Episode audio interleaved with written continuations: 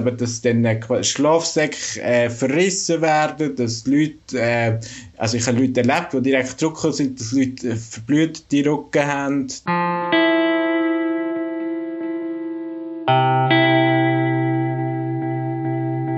man muss sich immer sehr bewusst sein, dass man, dass man wie mehrfach privilegiert in dieser Situation ist.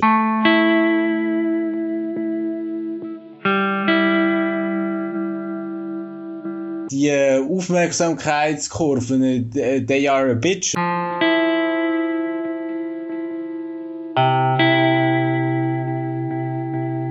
Das wird heute ein bisschen vielschichtig. Herzlich willkommen zum Surprise-Tag. Da geht's das mal um die Geschichte vom Idris Niazi. Der ist geflüchtet aus Afghanistan und mittlerweile, so ist auch der Titel von seiner Geschichte angekommen.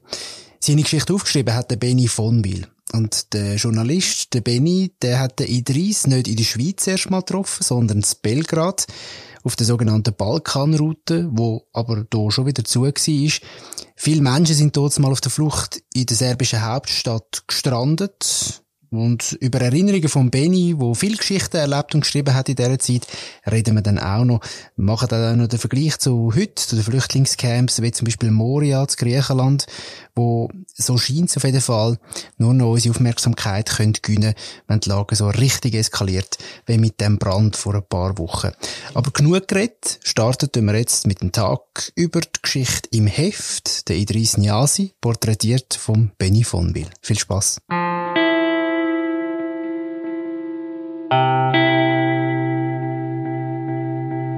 Du und der Idris, ihr habt euch als erstes in Belgrad getroffen, wo er als Flüchtling gestrandet ist, sozusagen, hat einen steilen Weg hinter sich. Mittlerweile angekommen, wenn man den Text liest, den du geschrieben hast über ihn, wirkt er total zufrieden und seine Geschichte wirkt auch so ein bisschen wie ein Märchen. Kommt es dir manchmal auch so vor, wenn also, du so aufschreibst? Also, ja, es ist, es ist natürlich so, es ist natürlich, geht nicht allen so wie im Idris. Es ist ja nicht so, dass man jetzt, das muss, äh, wie soll ich sagen, das, das ist ja mega schön für ihn, ist er so zufrieden. Ich sage nicht, dass er kein Problem hat im Leben, aber, äh, aber andere Leute sind nicht auf die gleiche Art und Weise zufrieden. Es ist tatsächlich so, also ich meine, auch der Aspekt mit dem Brand, den er erlebt hat in Basel, also wo er ist dran hergelaufen und ich weiß das, weil dort Leute dabei sind, die ich sehr gut kenne. Ähm, er ist äh, er ist dort so dran hergelaufen, im Nebenhaus hat es brennt und er ist einfach ins Haus eingestiegen und hat die Frau dort rausgeholt. Das klingt tatsächlich so wie, wie eine sehr schlechte Geschichte, wenn sie nicht wahr wäre. So. also es klingt wie, wie, wie plumpste, plumpste Heldenfilmli. Das stimmt tatsächlich, weil er dort eigentlich einen Held gespielt hat, aber dann, das liest man noch im Detail Eben, er Text, hat, genau. Also er hat weh, ich weiß nicht, ob man von Held reden aber er hat ja nicht in dem Sinn einen Held gespielt, er hat, er hat einfach wirklich in dieser Situation so gehandelt, wie man ja. Wenn man es in einem Actionfilm würde sehen, so einem Feuerwehrfilm oder so, genau. Ähm, und trotzdem spürt man jetzt auf den ersten Blick bei dem Text, natürlich sagst du eben, meine, er hat auf seiner Flucht ganz viel äh, Krasses erlebt, in der Ägäis, im, im Meer gewesen, näher, also ich würde sagen, der, ist, äh, der hat auch sehr viel Glück gehabt, würde ich sagen. Ähm, und trotzdem spürt man so keine Verbitterung, ist er einfach so extrem dankbar. Was würdest du sagen? Dass es einfach so gekommen ist, wie es jetzt gekommen ist? Ich denke nicht, also dankbar, wem, ja, vielleicht äh, also er ist schon nicht ein unreligiöser Mensch, ähm, aber ich glaube, grundsätzlich ist er einfach jemand, wo, wo sehr, sehr in der Gegenwart lebt, also wo, wo sich dann nicht wie mega grämt damit, eben wie, wie das dann genau war auf, auf seiner Flucht, wie lange äh, also wie er Glück gehabt dass er irgendwie dort aus ähm, östlichen Mittelmeer rausgezogen ist, wo er im Wasser getrieben ist, wenn er, wenn, wenn er quasi dann in Belgrad fe festgesessen ist, wenn er in der Schweiz hat müssen fürs Fahren warten. Er ist einfach jemand, wenn ich, also wenn ich quasi ihn darauf anspreche, dann erzählt er das, aber er ist jetzt niemand, wo wo sich ewig um das, also wo sich jetzt würde irgendwie um das kreisen und die ganze Zeit an das denken. In dem Sinn ist er jemand, der wo, wo sehr kann im Jetzt leben obwohl er es natürlich auch weiterhin mitbekommt und obwohl er auch nicht naiv gegenüber äh, den Behörden ist, ob jetzt der Schweizer Behörde oder irgendwie der europaweiten äh, Asyl-Flüchtlings-Repressionspolitik. Ihr habt euch getroffen, weil du von 2016 bis 2018 immer wieder auf Belgrad gereist bist, als äh, Helfer, aber eben auch als Journalist, hast von dort berichtet. Ähm, ist er dort mal schon sehr hoffnungsvoll gewesen, was seine Reise angeht? Was würdest du sagen? Nein, dazu mal, äh, ich glaube niemand, äh, also es ist, es ist ja wie eine, eine mega grausame Situation. Vielleicht so ein bisschen zum Kontext geben, oder? Es sind immer zwischen 1000 und 3.500, vielleicht 4000 Leute sind äh, während, während dieser Zeit in Belgrad festgesessen, haben es teilweise dutzende Mal probiert, in, äh, nach Ungarn einzureisen, nach Kroatien einzureisen. Es, es sind eben also die ungarische Grenze ist schon 2016 militarisiert gesehen. Es äh, hat Berichte gegeben von äh, dass Hunde auf, auf die Leute gehetzt worden sind, von Verstümmelungen, von Gewalt. Ähm, de, mittlerweile ist das auch in, in Kroatien so, dass sich so äh, von Flüchtenden, die nach, äh, nach Kroatien reisen, ist mittlerweile auch nachgewiesen, dass, äh, dass sie äh, illegal wieder abgeschoben werden. Das heißt, äh, in dieser Situation, wo, das, wo die auch jeder Versuch an der Grenze bedeutet, dass eigentlich dann, äh, also wie, ob es jetzt Milizen sind oder Zöllner oder Polizisten, ich weiß das ja auch nicht, aber dass dann äh, Schlafsäcke äh, verrissen werden, dass die Leute, äh, also ich habe Leute erlebt, die direkt zurückgekommen sind, dass Leute äh, verblühte Rücken haben, dass äh, im Winter Leute teilweise gezwungen worden sind, äh, so ihre Kleider mit eisigem, also mit, Kleider mit eisigem Wasser abgespült worden sind, bevor sie wieder angestellt worden sind. Das ist eigentlich wie, ähm, also die Leute, die in dieser Situation sind, die sind quasi gezwungen auf, ein, auf eine ganz andere Art und Weise, als es die 30 Jahr sind, damit der Nachname einmal gesagt ist, damit man nicht nur so kumpelhaft über ihn redet, äh, dass die, äh, also auf ganz andere Art, dass die, das Jetzt-Leben, wo die 30 Jahre sie heute hat, ähm, sind die Leute in dieser Situation während der Flucht gezwungen, eben halt nicht darüber nachzudenken, was Konsequenzen könnten sein. Und äh, und äh, ja riskiert dabei eigentlich bei jedem Versuch wieder alles. Und die Idris ist in diesem Kontext, in dem Belgrad damals eben eigentlich auch noch fast ein Kind gewesen. also er ist wirklich äh, er ist damals 17 gewesen und, äh, und er ist ja von seiner ganzen Art eigentlich wirklich noch wie ein Bub gesehen. Also es, und äh, ja, es ist nicht wie, also und er ist allein unterwegs gesehen. Er, er sagt auch, er hat das immer, ähm, er hat das bewusst so gemacht, aber ich meine, ob jetzt, eben, ob jetzt ein Kind, ein kind Jugendlicher oder Erwachsener, es ist wie überhaupt nicht eine menschenwürdige Situation, wo wo er dort äh, reingedrängt worden ist. Das einer von den vielen. Ne? Du hast äh, in Serbien natürlich einen Haufen andere Schicksale und Menschen kennengelernt in dieser Zeit. Du hast auch immer wieder in der Wochenzeitung WOTS oder im Surprise, im Strassenmagazin, äh, hat es Texte gegeben von dir, wo auch andere Geschichten erzählt werden. Ähm, eine, wo man jetzt gerade so beim Durchstöbern von deinen Texten wieder in den Sinn gekommen ist, ist der Sabor Nadim. Habe ich es richtig ausgesprochen? Ja, mir Sabur Nadim, ja. Sabur Nadim, genau. Er ist Radiojournalist in Afghanistan äh, und genau. hat sich selber ja eigentlich dann auch auf der Flucht irgendwann wieder anfangen als Journalist betätigen. Und ich habe das alles, die ganze Geschichte, habe ich, habe ich gefunden, ist, ist er so extrem mutig oder, oder was, was macht ihn so aus? Weil irgendwie, ja, ich finde ich find das, ich find das noch spannend. Er, er berichtet von dem Flüchtlingscamp. Er muss Angst haben vor der Behörde in Serbien zum Beispiel. Gleichzeitig weiß man ja nie, was könnte das für Konsequenzen haben, wenn das Taliban sehen. Vielleicht auch für Leute, die ihn noch kennen in Afghanistan, Familien und so weiter. Also es ist irgendwie recht äh, äh etwas, etwas Mutiges, was er da, was er da gemacht hat. Etwas Wichtiges habe ich gefunden, zum, zum auch berichten aus den, aus den Lager und den Zuständen von den, von den Flüchtlingen. Aber, äh, aber sehr mutig, oder? Ah ja, Simon, du kannst ihn äh, besuchen und fragen, weil er ist... Er wohnt in Luzern, glaube ich, gell? Er, er wohnt in Luzern, genau. Ja, unbedingt. Das würde ich tatsächlich gerne mal machen. Vor allem du, ja, das darf man auch sagen, also, das ist im Artikel vorgekommen. Du bist auch schon zum Essen eingeladen worden. Es tönt fein, was er kocht. Genau, es, es, ist, es ist auch fein.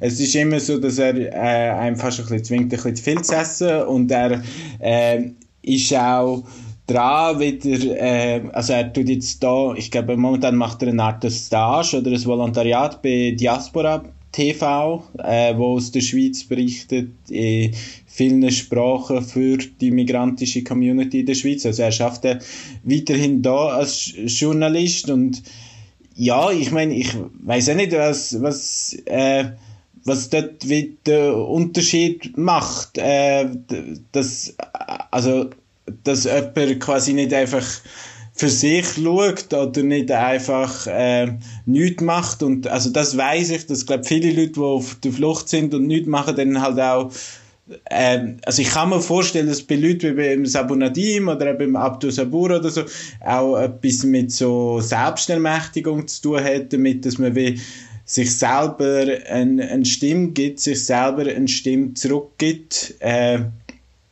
indem man eben halt wie berichtet, oder? Und was heißt am Schluss berichten, heißt einfach, also das, das kann man ja heutzutage wirklich mit, mit einfachen Mitteln grundsätzlich. Das kostet ja zuerst einmal nichts und rechtlos also weil du vorher gesagt hast, oder wegen dem Risiko, also in der, in der Situation dort rechtlos äh, sind, sind alle Leute, damals in Serbien oder heute zum Beispiel auf der griechischen Insel oder in Bosnien und ähm, und wenn man eine eigene Öffentlichkeit hat, dann hat man zumindest die Öffentlichkeit. Also dann kann man die wie auch ja, verwenden. Also, wie du gesagt hast, äh, du sagst, die erste Reportage, die er gemacht hat, ist ja einfach mit dem Handy gewesen. Und das erleben wir ja auch in der westlichen Welt, dass das immer mehr kommt mit dem Handy. Äh, Mobile Journalism, dass man so produziert und dass er mit den einfachsten Mitteln eigentlich kann, ähm, Öffentlichkeit herstellen, journalistische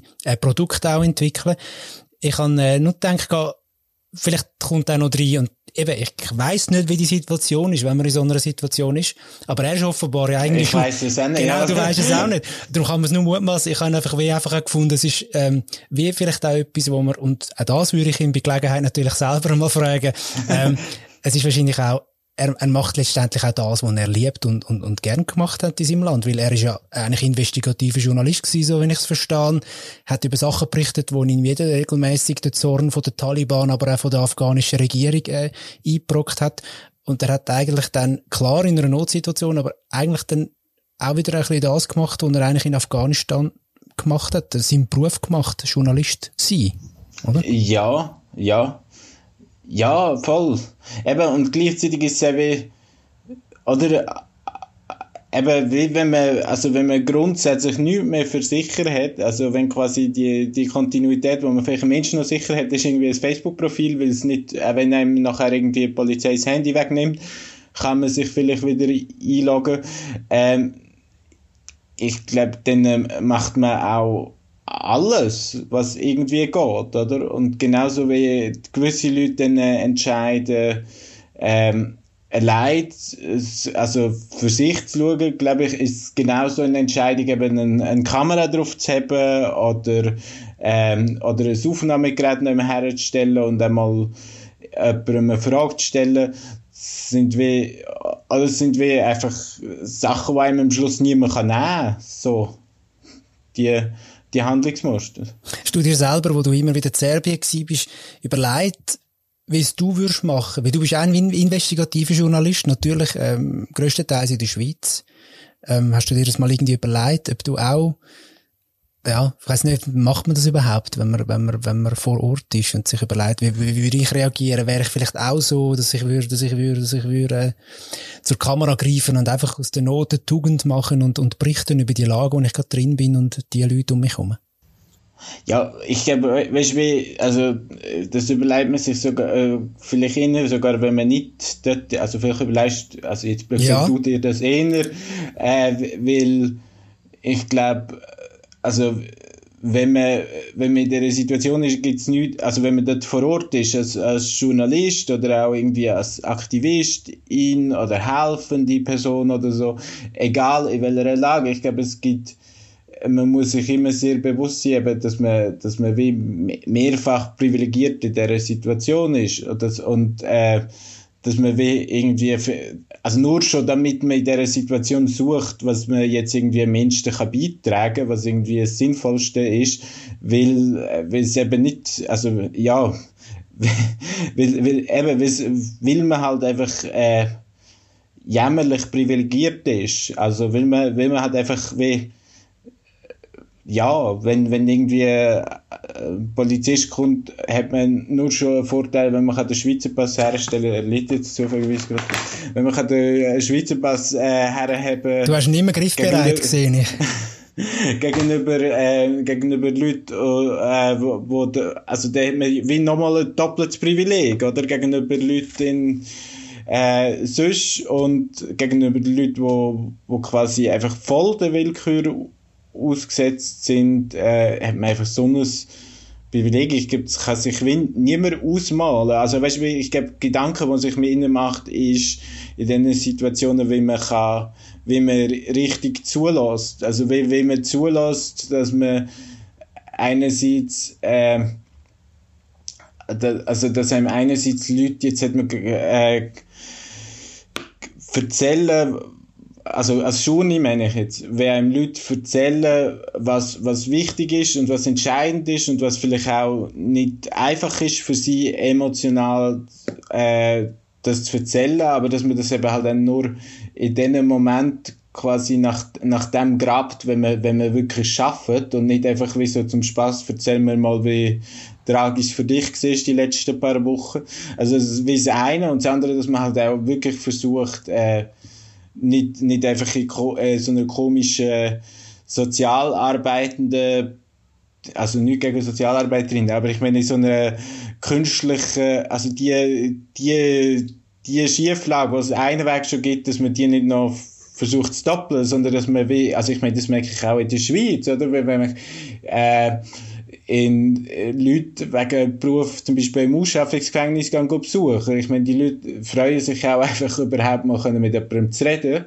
Und ich finde, wie gehört es quasi, also es ist nicht essentiell, aber, oder ich weiß nicht, aber ähm, die gehört ja dazu, dass man diesen Leuten dann auch ein als Mensch zur Verfügung steht. Also, dass man dann wirklich mit ihnen redet und nicht einfach sagt, wie, so, jetzt pack mal all deine Trauma aus äh, sondern dass man vielleicht eben mit ihnen über Sport redet, wenn ich sonst mit niemandem, also über Profisport rede, wenn mich das sonst nicht interessiert oder über Religion, wenn sie wollen über Religion reden, keine Ahnung, einfach, dass man äh, ja, dass man die Leute das Gefühl gibt, dass sie wie Menschen sind und nicht äh, und nicht äh, tragische Fälle. Ja, aber ist das nicht einfach auch, also Klar macht das jede und jede anders im journalistischen Berufsfeld, aber wahrscheinlich schon, es gehört ja zum Beruf, oder? Zum wirklich erahnen, was es für ein Mensch ist, der mir da gegenüber sitzt, muss man irgendwie so einen Zugang ein bisschen finden. Es tönt ein bisschen wieder, wie wenn man es über tricky, wenn, wenn es ein Trick wäre, um an jemanden herzukommen, aber letztendlich, ähm, ja, macht man es einfach, ähm, ähm, ist, ist es schon so, ja, wie du sagst, oder? Also klar, auch menschlich, aber, aber es, ja, es gehört, ja. Ja, ja, ich, ich weiß es nicht. Also ich weiß nicht, ob das alle so machen. Aber, also ich kann das ja schwer beurteilen. Ich habe nur das Gefühl, also und was ich in, was ich eben in Serbien, lustig ist eben gesehen, als ich in Serbien angekommen bin, habe ich eigentlich nicht mehr als Schule geschafft oder nicht als Schule geschafft und dann äh, wirklich so der krasseste Impuls gehabt, wirklich äh, um möglichst jeden Preis in meinem Leben schon nicht zu bleiben, habe ich dann eben nachdem ich so ein bisschen die Dynamik erlebt habe, also quasi im, im Winter 2016, äh, wo der Idris, wenn ich es richtig im Kopf habe, glaube schon äh, Idris Niasi, bitte schön, äh, schon in der Schweiz gesehen ist, oder gerade Richtung Schweiz angekommen ist, ist minus 17 Grad gesehen, in Serbien haben sich fast alle NGOs zurückgezogen. Es sind äh, über 2000 Leute in diesen Baracken gesehen. Es hat sich niemand interessiert oder fast niemand interessiert für die Leute und deren äh, Situation, bis eine Person gestorben ist unterwegs, ich glaube von Bulgarien nach Serbien. Und dann sind an einem Tag plötzlich alle internationalen Fernsehsender gekommen und am nächsten Tag alle internationalen Zeitungen. Und, äh, und dann gibt es so, wie so die Interessenwellen. Und ich glaube, wie als, als Journey muss man sich mega bewusst sein, wie, wie verfänglich so, so Interessenwellen sind und dass man eben nicht selber auf das einfällt. Und wenn du natürlich irgendwie quasi einfach von äh, vom belgischen Fernsehen oder so, ich weiß jetzt nicht, aber doch, ich glaube, ich habe jemanden kennengelernt vom belgischen, aber wenn du von dem quasi eingeflogen wirst und äh, dort eigentlich nur so siehst, was man halt so sieht im, in ein paar Stunden und, äh, und äh, natürlich ist es mega wichtig und ist es wichtig, die Bilder aufzunehmen, aber äh, aber es lange vielleicht es, nicht, um die Gesamtsituation erfassen, oder willst du eigentlich sagen? Also, also wer, wer kann schon die Gesamtsituation erfassen? Ich kann nur sagen, ich will nur sagen, die, äh, die Aufmerksamkeitskurven, they are a bitch, oder? Also ich meine, das merkt man in jedem Thema, das merkt man aktuell jetzt auch in Bezug auf Pandemie, weil jetzt plötzlich alle wieder, oh, Corona, Corona, Corona, und es hat uns jetzt lang, lang so wenig wie möglich interessiert und ich glaube, als Schule ist es halt einfach wie mega wichtig, sich sich zu bewusst sein, dass es vielleicht eben auch anders ging, nicht mensch, also indem man nicht menschlich verfügbar ist, indem man nicht irgendwie sich wirklich Zeit nimmt oder wirklich Leute kennenlernt, aber ähm, aber durch das man es wie macht, hat man vielleicht auch einen anderen Bezug zu seinem zu dem, was man halt darüber schreibt, als wenn man jetzt einfach irgendwie von seinem Fernsehsender eingeflogen wird für einen halben Tag. Mhm. Ich hoffe, das ist jetzt nicht mega langatmig, es tut mir leid. Wir haben den Podcast, wir haben extra Zeit für das, bin ich, das ist völlig okay. okay. Das soll, das soll Platz haben, unbedingt. Ich will noch schnell ein bisschen führen gehen, so in die Aktualität rein, weil äh, Belgrad ist, äh, wie aktuell nicht mehr so im Fokus, genau, aber Moria ja. zum Beispiel natürlich äh, sehr im Fokus und auch andere Flüchtlingscamp in, in, auf den griechischen Inseln. Ähm, mir ist so ein Satz wieder irgendwie gekommen, wo du mir auch deine älteren Text geschrieben hast, von der WOTS, äh, geschickt hast, von der WOTS und vom Surprise. Ähm, dort steht unter anderem, die Flüchtenden haben keinen Zugang zu Duschen und Toiletten, zu Nahrung, Wasser oder medizinischer Versorgung. In den Camps ist die Situation höchstens teilweise besser. Und mir ist gerade letztens noch irgendeine Reporterin, glaube vom WDR, wo recht aktiv ist aufs, aufs, äh, auf Twitter, ähm, in Sinn gekommen, wo sagt, sie hat äh, mit Leuten geredet in Moria, wo wo ähm, wirklich Abwasserleitungen angestochen haben, um einfach irgendwie ein bisschen Wasser rüberzukommen. Ähm, wenn jetzt du Moria siehst und die aktuelle Situation, kommen dann irgendwie so Erinnerungen, also unmenschliche Erinnerungen, wo du selber in Serbien zum Beispiel gesehen hast, wieder führen? Wird das wieder präsenter? Ne, nein, ich glaube jetzt, also ich meine, wie, äh, nein, in dem Sinne wie jetzt ehrlich gesagt wirklich nicht. Ich sehe einfach ein, äh, so eine sich anbahnende humanitäre Katastrophe, wenn ich jetzt anschaue, oder wie das äh, Camp Moria 2, wo irgendwie 7700 Leute leben, wo hoffnungslos überschwemmt ist, äh, das äh, Camp of Samos, wo 4300 Leute leben, aber für 650 Leute ausgerichtet ist. Äh, wie ich meine, also eben, keine Ahnung, also ich habe schon, ich würde vielleicht schon, wenn ich nicht mehr in meiner Umgebung eine brennende Bahnschwelle würde schmecken, ich glaube, dann würde ich mich schon an äh, Serbien von ein paar Jahren erinnern, aber äh, ich glaube, sonst sind das wie ganz, also ich meine ja auch in einem größeren Ausmaß jetzt die Situation auf der Insel, es sind äh, ja, es ist einfach wie so die, äh, die Welt schaut so zu, wie, ähm, wie Leute zu wirklich unmenschlichen Bedingungen leben müssen. Es hat Karikella Sutter gesagt, ja, man kann 22 Kinder aufnehmen, aber, äh, und dann noch mit der fiesen Pointe, sie brauchen einen minimalen Bezug zur Schweiz, anstatt dass man wie einfach, äh, jetzt, äh, obwohl ja eigentlich das Parlament gesagt hat, hey, wir müssen Leute, aus, Flüchtende aus Griechenland aufnehmen. Und Städte gesagt haben, sie sind bereit dazu, ähm, macht man es einfach nicht. Und wie, ich verstehe, also ich verstehe das einfach nicht, oder? Und zwar nicht, weil ich irgendwie, ähm, also nicht mal, weil ich Journey bin, sondern einfach wirklich als, als Bürger verstehe ich es nicht, so. Mhm. Ich habe mit, kommt eigentlich das wieder zum Tragen, was du vorher gerade erwähnt hast, mit, äh, dann passiert etwas jetzt zum Beispiel wie dort mal in Serbien und dann kommen auf einmal alle. Und jetzt in Moria ist auch, es hat einen Brand gegeben und auf einmal schauen alle wieder her, aber es hat mir vorher, vor einem Jahr oder so, hat das auch niemand interessiert. Das ist wieder so ein bisschen die Aufmerksamkeit, die dann wieder passiert, oder? Eben, also, eben, ja. es gibt zum Glück so Leute wie zum Beispiel die Reporterin, oder? Franziska Grillmeier, wo äh, äh, also ein deutscher Reporter, der immer wieder dorthin geht, der gross mehrheitlich sogar dort lebt, so wenn ich es wenn weiss. Und äh, wo, wo einem dann daran erinnern und wo einem eben dann auch in diesen Phasen daran erinnern, wo sie jetzt nicht gerade wieder ähm, wo, wo, wo sich so die globale Empörung nicht gerade wieder dorthin richtet. Und äh, ja, ich bin Leuten wie ihr sehr dankbar. So. Benny, jetzt haben wir lang taget, wir haben viel taget und über die 30 Niasi-Story, die gibt's ja dann eben im neuen Heft vom Surprise Strassenmagazin. Dir herzlichen Dank fürs Gespräch. Dir auch, Simon, voll.